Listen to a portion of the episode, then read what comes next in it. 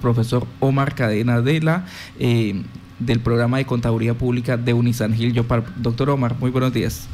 Buenos días, Carlos. Buenos días a toda la mesa de trabajo y a todos los oyentes de Violeta Estéreo. Doctor, ¿de qué se trata esta reforma a la contaduría pública? ¿Por qué se hace necesario? Sí, mire, eh, mucho se ha hablado de que la economía avanza, los cambios se están gestando, estamos en la cuarta revolución industrial y nosotros los contadores para nuestro ejercicio tenemos un marco regulatorio que está desde 1990 con la ley 43 del 90, o sea, llevamos 30 años con un marco regulatorio que ya está fuera de todo lo que ha cambiado la contaduría y de todo lo que le espera la contaduría. Por eso se hace necesario la reforma. Listo. Bueno, y ustedes están liderando esto, es desde eh, Unisangil a través del Comité Regional para la Reforma de la Contaduría Pública. ¿Cuál es el, el, el objetivo de este comité y cómo pueden participar? Sí, mire, el liderazgo lo hace realmente el Consejo Técnico de la Contaduría Pública que es eh, uno de los órganos rectores de la gobernabilidad de la contaduría pública y eh, lo hace por intermedio de Unisan Gil para el departamento de Casanare. Es así que este jueves que pasó se creó el Comité Regional para la Reforma de la Contaduría Pública, donde participaron varios contadores que eh, encontraron interés en este proyecto de ley que se está construyendo a nivel país y donde implica repasar todo lo que es la normatividad del ejercicio de la contaduría pública y plantearle al gobierno colombiano una nueva norma ajustada a todos los requerimientos. Por eso se hace necesario que todos los eh, contadores interesados y agremiaciones de contadores y organismos del Estado como la DIAN se vinculen a este comité que aún todavía lo pueden hacer para crear las mesas de trabajo y estar eh, planeando o eh, dando a conocer las inquietudes desde Casanare para esa reforma de ley. En este momento, ¿quién más se ha interesado en participar en ese comité? Eh, en la primera reunión asistieron 27 profesionales representándose a sí mismo como a otras instituciones. Estuvo la Secretaría de Hacienda de Agua Azul, entre otros, me acuerdo, eh, estuvo también algunos eh, representantes legales de sociedades de contadores. Eh, en esa reunión se nombraron la presidencia y la secretaría técnica del comité. como algo muy curioso y bastante democrático, se eligieron dos presidentes que en común acuerdo van a estar coordinando el comité, que es el doctor Alejandro Moreno Rojas, representante de una asociación de, de una sociedad de contadores que se llama M&M, y me eligieron a mí como el segundo presidente en representación de la parte académica, ya que Unisangil lidera eh, eh, o ayuda a coordinar este comité. Permítame, eh, doctor, en este momento cuando ustedes dicen es necesario reformular esa, ese, eh, esa reforma. ¿Por qué? O sea, ¿qué es lo que pasa? ¿Estamos quedados con respecto a, otras, a otros países? ¿Estamos quedados dentro de nuestra misma situación informal eh, de información al interior del país? ¿Qué es lo que está pasando? Sí, mire, el, la ley fue creada obviamente en 1990 cuando las circunstancias del ejercicio profesional en ese entonces no tenían el enfoque de la globalización, no tenían el enfoque de la tecnología, del desarrollo tecnológico y por ende pues era ah, la norma para ese entonces. Hoy en día, cuando se habla de globalización, cuando se habla de que un contador ya no solamente eh, debe prepararse para ejercer en Colombia, sino para ejercer en cualquier otro lado del mundo donde eh, se atiende a los estándares internacionales y Colombia los adopta eh, con la ley 1314 en el 2009. Entonces, eh, en contabilidad estamos avanzando, en auditoría estamos avanzando con los estándares internacionales. Adoptamos también eh, el estándar internacional de ética, eh, que es el código IFAC, pero la ley marco del ejercicio de la contaduría sí está 30 años atrás de lo que ha avanzado la profesión y de lo que tiene que seguir avanzando. Y eso pues hace que, la prestación de servicio pues sea bastante difícil. Exacto, empiezan a ver, en este momento por ejemplo, contaduría está enfrentada a un problema muy fuerte y es eh, a la incoherencia de los honorarios. Hay una discusión sobre, sobre esa competencia de honorarios porque no existe norma que le permita a los contadores establecer unos estándares de cobro. Está basado en un proceso subjetivo de competencia de mercado donde la calidad ya salió a un segundo piso, afecta tanto a las personas que reciben el servicio como a los contadores que lo practican. Ustedes a nivel nacional tienen una entidad que lo rige, es el Colegio de Contadores. No, la gobernabilidad está desde la Junta Central de Contadores, que hace, eh, es el órgano rector que hace la inspección, control y vigilancia y la matrícula de los contadores. Y frente a parte disciplinar, eh, o, lo que tiene que ver con la parte académica del desarrollo ético y filosófico de la profesión, está el Consejo Técnico de la Contaduría Pública.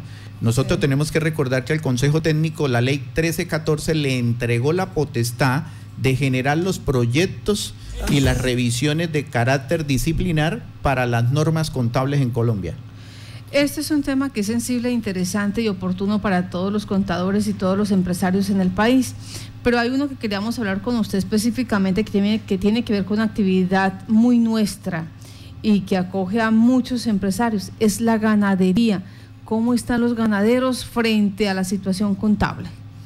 Sí, mire, la ganadería es un punto bastante frágil frente al cumplimiento de sus obligaciones tanto contables como tributarias, ya que eh, con la ley 1607 del 2012, eh, el estatus que tenía la actividad ganadera cambia y los hacen responsables de IVA.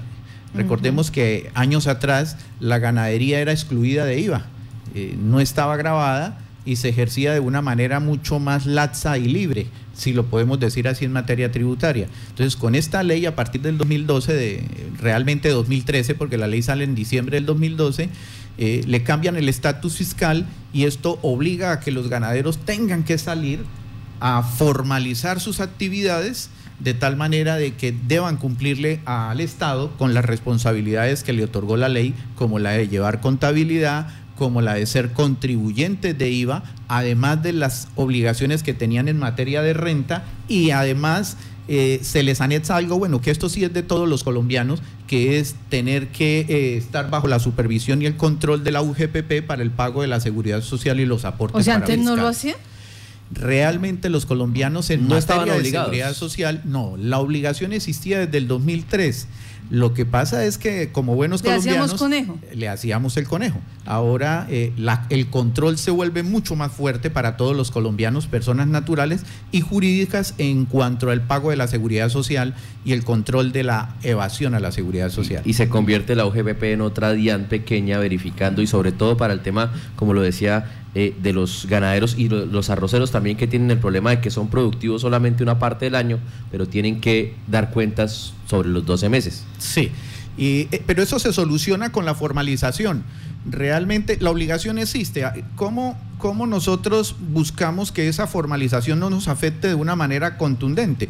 Eh, es sencillo, es cumplir con la norma en cuanto a llevar una contabilidad en debida forma para que tenga un soporte para poderse eh, responderle a esa obligación y bajar la, base de, responsabilidad, ¿no? Eh, cuando la UGPP lo requiere, por eso los golpes económicos son muy fuertes porque no tienen herramientas para defenderse, porque no guardan una contabilidad, muchas veces hasta botan las facturas de venta, entonces todo se hace sobre un cálculo general. Eh, doctor Omar, me, escriben acá, me dicen, pero la venta de ganado no está, no tiene tarifa de IVA. Es, sí, mire, el, ejercicio de la ganadería pasa a ser exento y cuando pasa a ser exento realmente la tarifa es cero. ¿Y eso qué ventaja le da a los ganaderos? Que ellos pueden solicitar la devolución de los IVAs que pagan en los insumos para la actividad ganadera. Lo que pasa es que en el momento de meterlos en el grupo de los exentos, en ese momento se vuelven responsables de IVA y al volver los responsables de IVA tienen que presentar declaración de IVA, ya sea bimestral o cuatrimestral, de acuerdo a la, al grupo de, a la calificación de los ingresos. Y esa responsabilidad le implica también llevar contabilidad y empieza una cadena de responsabilidades que no pueden eludir. Cuando usted dice formalicemos a los ganaderos, ¿qué se necesita para formalizar un empresario, así por pequeñito que sea, diga que tenga 5, 10, 20 cabezas de ganado? Es eh, buscar la cultura empresarial, porque el ejercicio de la ganadería es cultura empresarial. Ya la ganadería no es eh, aquello cultural que tenía nuestro departamento, donde era colocar unos animales en la sabana. Eh, de modo natural ellos había un aumento con una pérdida que no afectaba rentablemente al ganadero. Hoy por hoy se le invita a que formalizarse es convierta eso en una empresa sin importar el tamaño. Y al convertirlo en una empresa y formalizarlo, puede tener control sobre muchos aspectos, desde la parte económica como desde, la parte ambiental, porque ahora recuerden que está las buenas prácticas ganaderas que se deben de cumplir porque es respetando el medio ambiente. Entonces, influye desde muchos puntos de vista. Bueno, ahí tenemos información entonces, cómo está la ganadería frente a la situación tributaria y de impuestos en nuestro territorio. Bueno, doctor Omar, entonces, ¿a qué horas y cuándo es la reunión? ¿Mediante qué eh, método se va a realizar esta reunión del Comité Regional para la Reforma de la Contaduría Pública?